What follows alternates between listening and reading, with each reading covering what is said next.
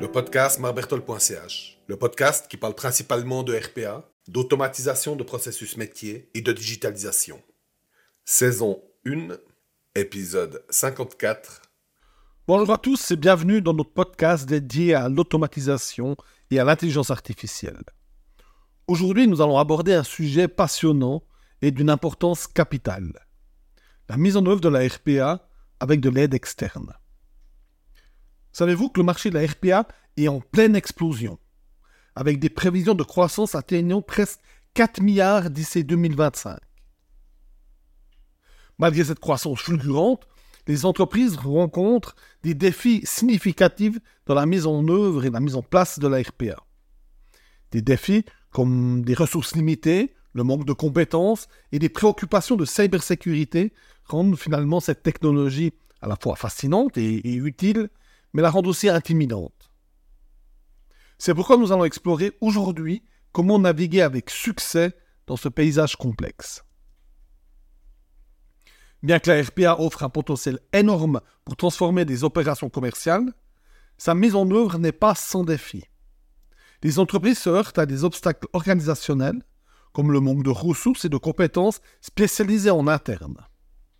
Ce défi de compétences se traduit souvent par une réticence à adopter une technologie perçue comme complexe et extérieure. Les défis technologiques ne sont pas en reste d'ailleurs. La mise en place d'une force de travail numérique à l'échelle de l'entreprise nécessite non seulement les bons outils, mais aussi une solide infrastructure technologique. Près de 40% des organisations qui mettent en œuvre de la RPA font face à des préoccupations liées à la cybersécurité et à la confidentialité des données.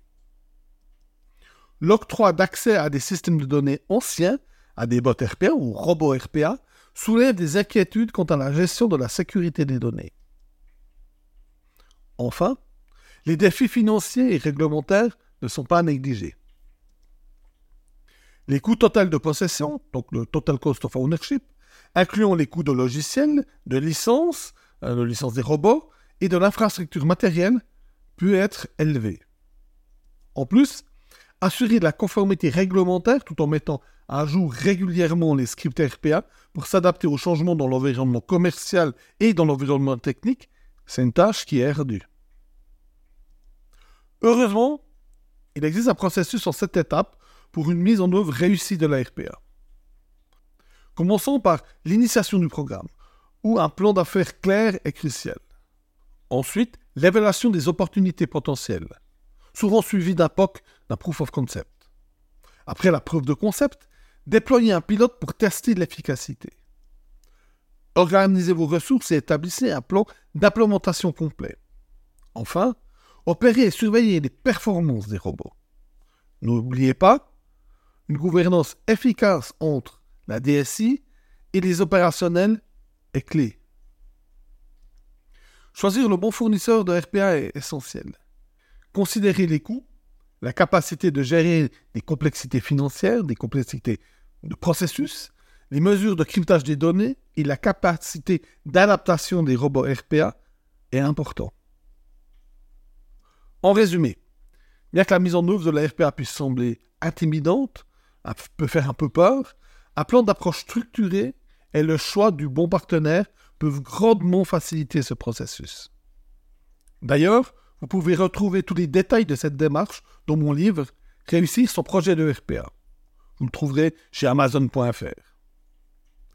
Merci d'avoir écouté et restez à l'écoute pour plus d'insights sur l'automatisation et l'intelligence artificielle. Abonnez-vous au podcast pour ne pas manquer la sortie du prochain épisode. Vous trouverez encore bien d'autres publications sur mon site, marbertol.ch, comme des vidéos, des articles et des présentations. Automatisez bien, amusez-vous.